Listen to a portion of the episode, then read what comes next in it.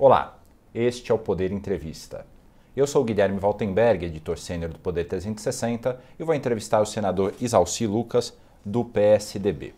Isalci tem 66 anos e está em seu primeiro mandato como senador.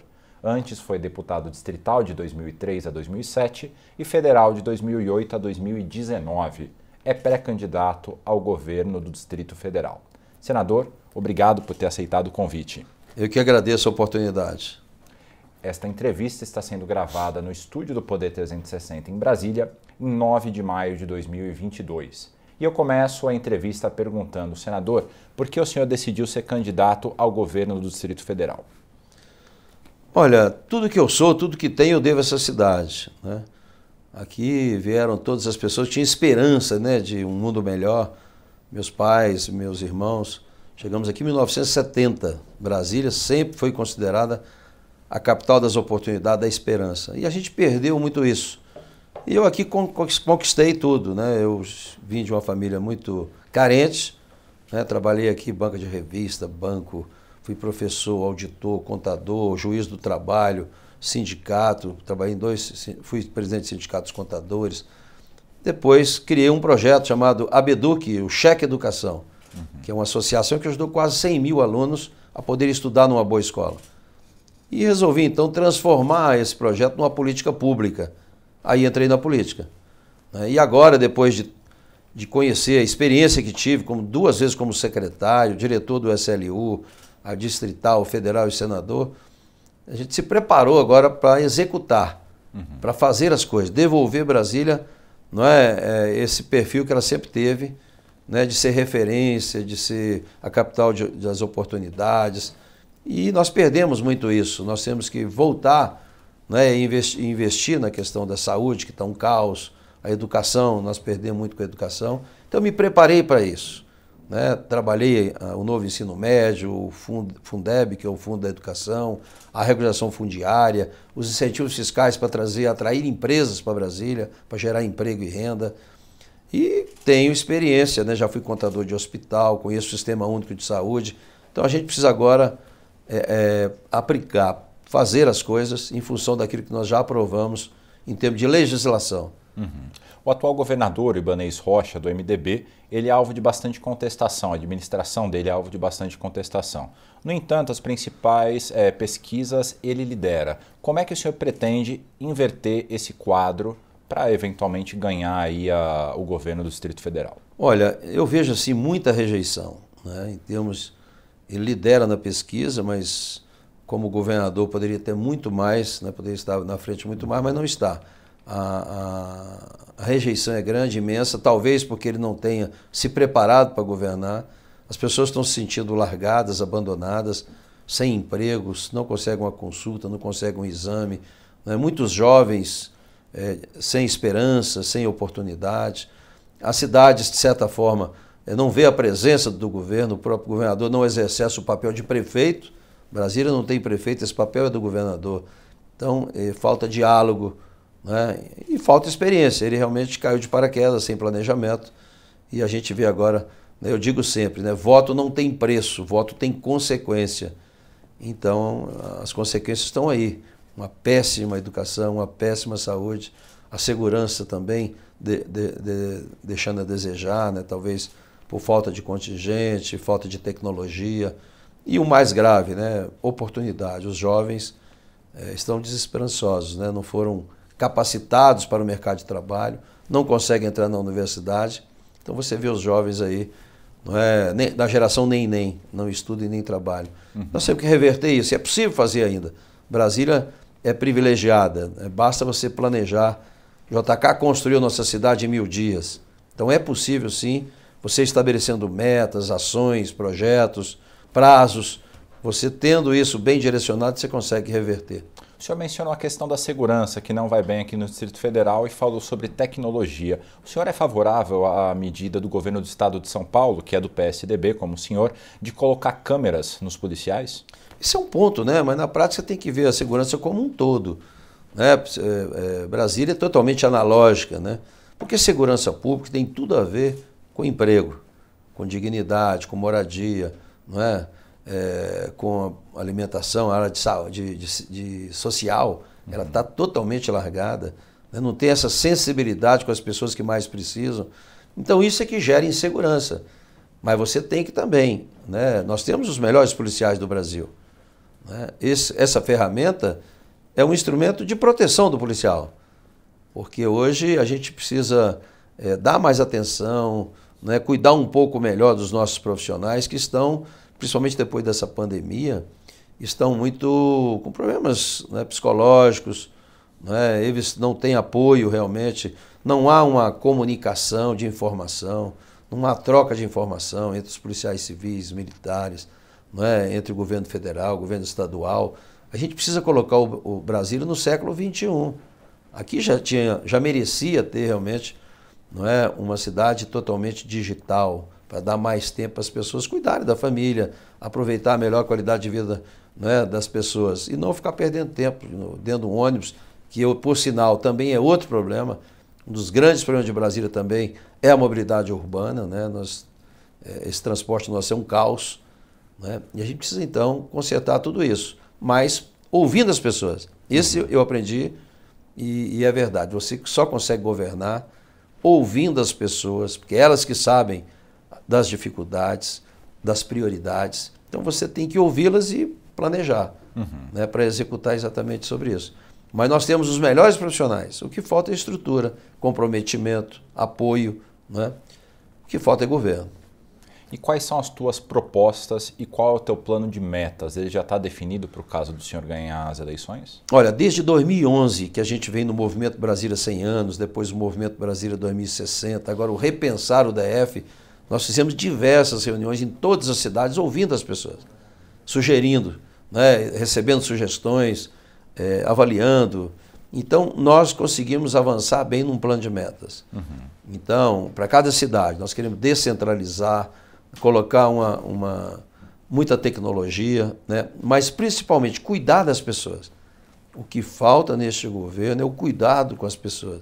Pessoas se sentem hoje abandonadas, né? exatamente pela falta de apoio, falta de estrutura, falta de atendimento às coisas básicas né? na área social. É, não há essa sensibilidade do governo, que tem gente passando fome aqui a 10 quilômetros daqui, do centro da capital, né? pessoas que sequer têm água aqui do lado. Você pega Santa Luzia, Pôr do Sol, Sol Nascente, Mestre Darmas, né? 26 de setembro. Você tem regiões que carecem realmente de uma, uma infraestrutura básica para dar dignidade para as pessoas. Uhum. E tem alguma chance de composição do senhor com o senador Regufe, do União Brasil, que também é citado como possível candidato ao governo distrital? Olha, a gente vem conversando, né? Essa união dos três senadores, acho que nunca Brasília teve realmente três senadores unidos em favor de Brasília. Uhum. Então a gente vem discutindo há quase dois anos já essa aliança nossa, porque todos nós temos essa consciência de que precisamos mudar o governo nós temos que fazermos uma, uma frente né, para tirar esse governo que faz mal para o Brasil, faz mal para as pessoas. Uhum. Então, eu não vejo muita dificuldade, a gente tem conversado muito, de uma aliança nossa, né, tanto Leila quanto o Regufe, quanto eu, buscarmos uma aliança para tirar o governo. Falando agora nos senadores, a disputa aqui no Distrito Federal para o Senado está embolada com as ex-ministras Flávia Arruda, do PL, e Damares Alves, do, do Republicanos, no campo bolsonarista. Como o senhor avalia essas duas candidaturas e se elas, de alguma forma, é, trazem algum desafio a mais para a sua candidatura? Eu acho que eh, são pessoas que têm potencial para serem candidatas, é evidente que elas dividem o mesmo campo, né? É, isso, de certa forma, até favorece no, o nosso candidato, que eu torço muito né, para que o Regufe seja reeleito, é uma pessoa muito comprometida também com o Distrito Federal. A gente vem atuando em conjunto, né, a gente não vota nada sem discutir antes, eu, ele Leila, né, e tudo aquilo que se refere ao Distrito Federal, a gente vai junto e lutamos muito por isso. Né. Recentemente, inclusive na pandemia, o DF não foi tratado também como município, só foi tratado como Estado. Então, quase que perdemos aí um volume razoável, quase 200 milhões na pandemia, exatamente por esse, essa, essa desatenção né, de que Brasília também é município. Nós somos Estado e um município. Então a gente conseguiu, lutamos juntos, os três, uhum. e conseguimos aprovar e trazer o recurso para o Distrito Federal. Então tem várias ações que acontecem aqui que estamos atentos e conversando junto. E uma das coisas que a gente tem falado muito é exatamente a questão da sucessão. Né? Brasília não pode continuar do jeito que está. Uhum, mas essa, essa disputa da Maris Flávia influencia de alguma forma positiva ou negativa a tua candidatura? Eu acho que é, é ajuda né, a minha candidatura, evidente, porque a gente hoje estamos no, no campo oposto, né? nós estamos a, a, apoiando a candidatura de Regufe e que tem um potencial grande para ganhar essa eleição, e a divisão favorece realmente a nossa candidatura. Uhum. E como fazer uma campanha no ambiente polarizado, como que o Brasil vive hoje? De um lado, o bolsonarismo, de outro, o lulopetismo. Olha, isso é que me deixa muito chateado, até indignado, porque o que a gente não discute e que eu gostaria muito né, de ouvir dos candidatos são as propostas. Qual é o projeto de nação? Qual é a proposta para a educação, para a saúde, para a segurança, para o emprego, para o desenvolvimento econômico, de um modo geral? A economia nossa, como é que vai, vai ficar, vai continuar do jeito que está? Eu sou da época ainda, né, eu, eu assisti isso eu assisti o Plano Real, participei do Plano Real, que realmente foi uma grande mudança para o país. Nós somos um país, né, uma situação antes e depois do Plano Real. Uhum. Antes do Plano Real, eu vi uma inflação de 82% ao mês.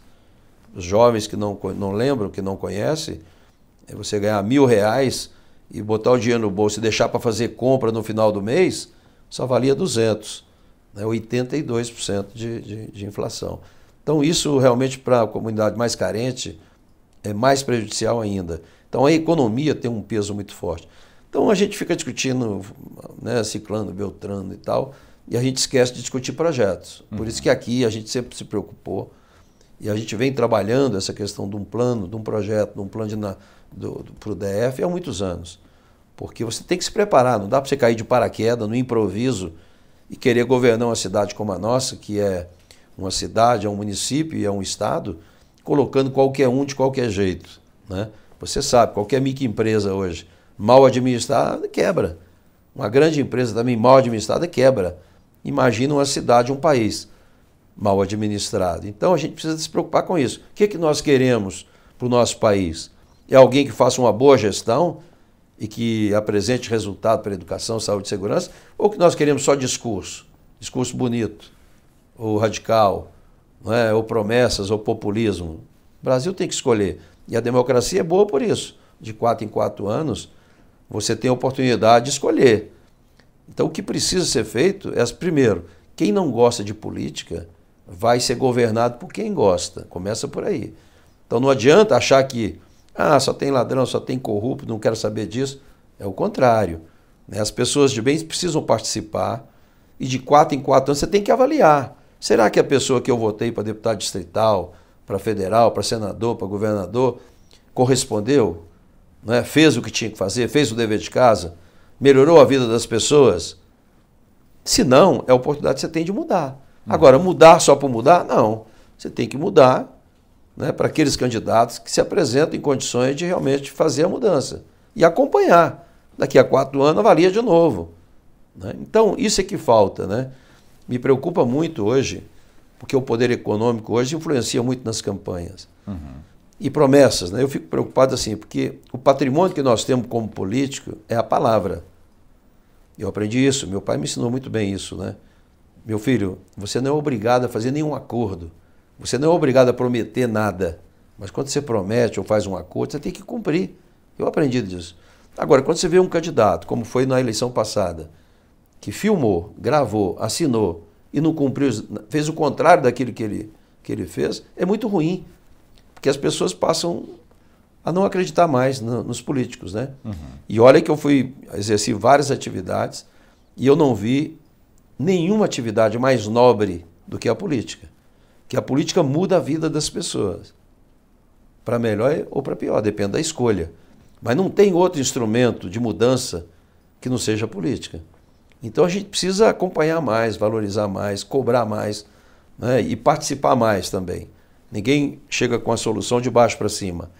Começa cuidando da sua casa, do seu conjunto, né, da sua cidade, do seu município, do seu estado e depois o país.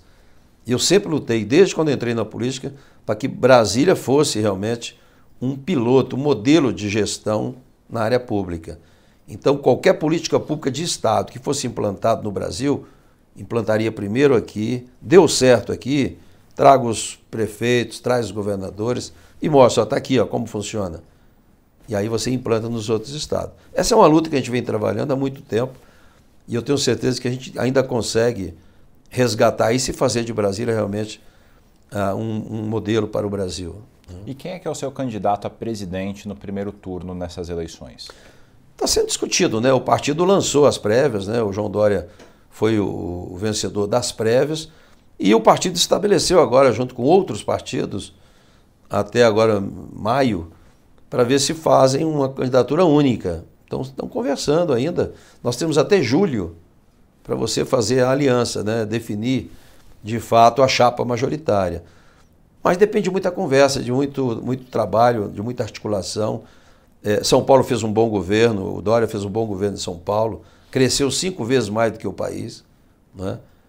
tem uma boa equipe. Agora, precisa superar essa rejeição, essas dificuldades que ele agora está buscando fazer. Agora, tem até julho para você fazer essas composições.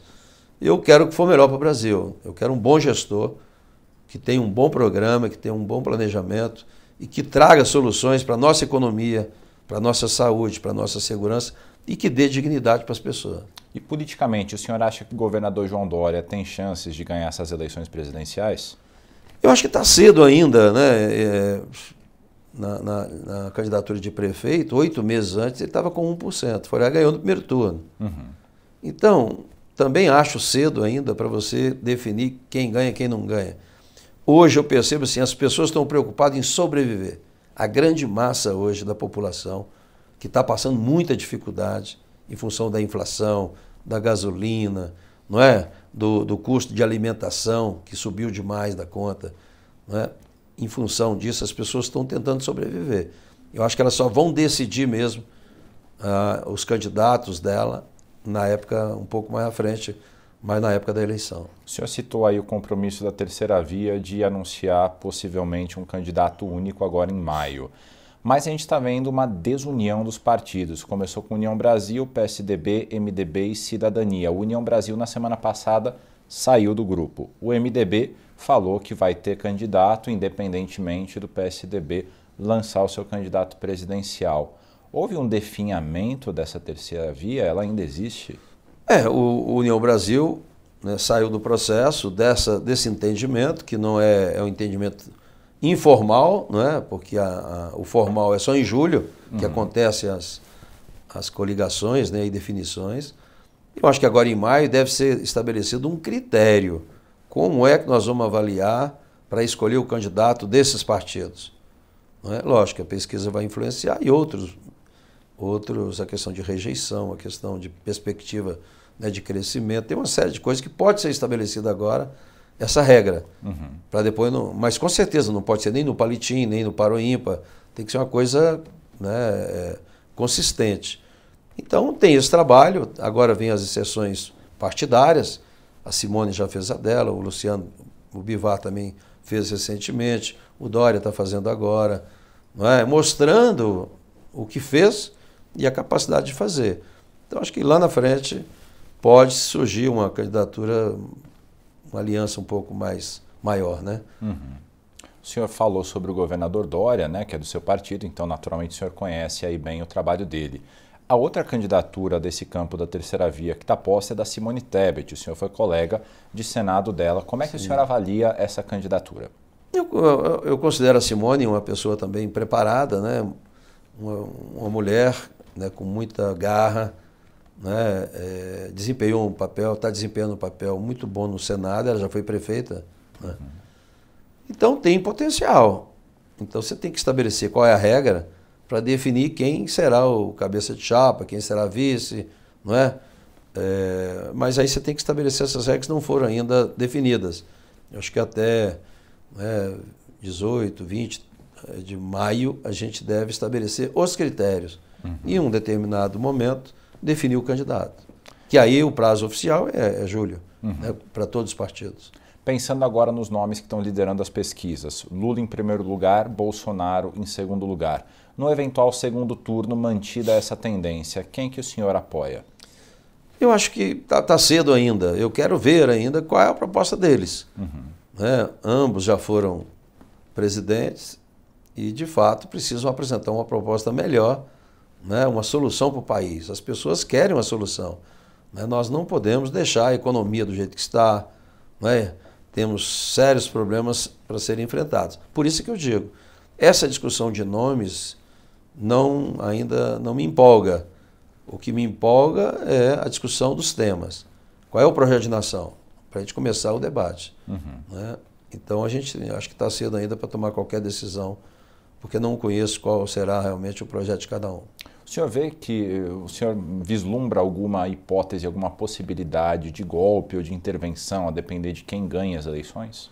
Eu acho muito difícil. Eu acho que a, as instituições elas estão bastante consolidadas, a democracia, né, é, lógico, né, tem em função dessas dessas conversas e dessas ações, né, é, pode ocorrer realmente alguma coisa, como tão, a gente está vivendo um momento difícil, né, de muita conversa, muita fala, muito fake, muito radicalismo, né, esse extremismo é muito ruim. Né, a gente precisa ter essa consciência, né, quem ganha a eleição tem que governar para todos, né? Uhum. Você não pode nós e eles, isso não funciona.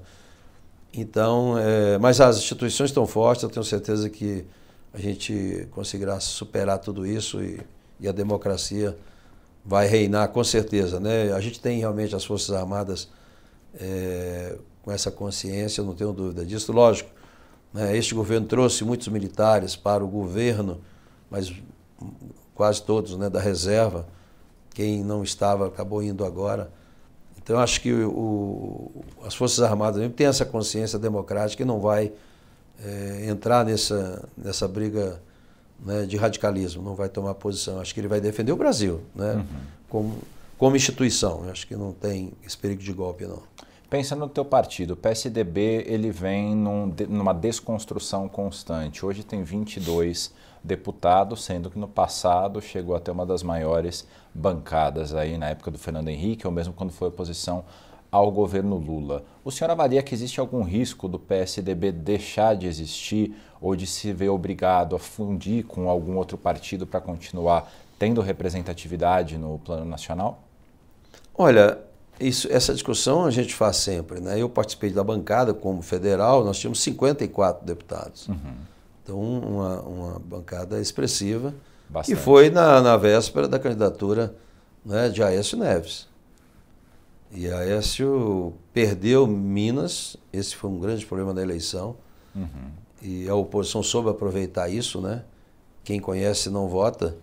Então, como ele perdeu em Minas, por mais que tenha tido mais de 70% lá de São Paulo, ele acabou pegando essa peste e perdeu a eleição.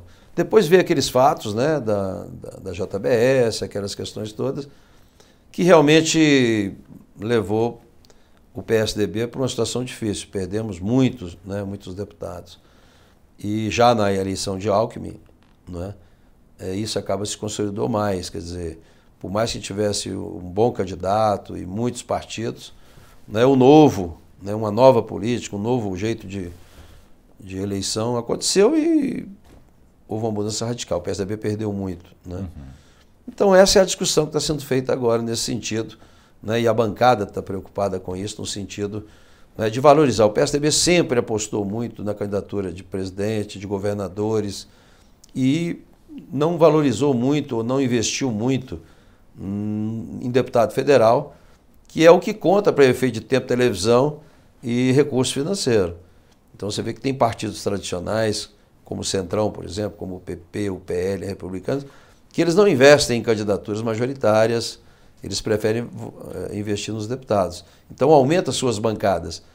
Mas agora eu acho que com essa redução de partidos, e com certeza essa eleição haverá redução de partidos, é, a gente terá alguns partidos com ideologia, com programas, porque com 33 partidos que nós temos hoje, é tudo copia-cola, você não tem identidade, os partidos não têm ideologia, não tem programa de, de trabalho, não, você não conhece né, é, não dá para você discutir com os partidos, você não identifica a ideologia de cada um.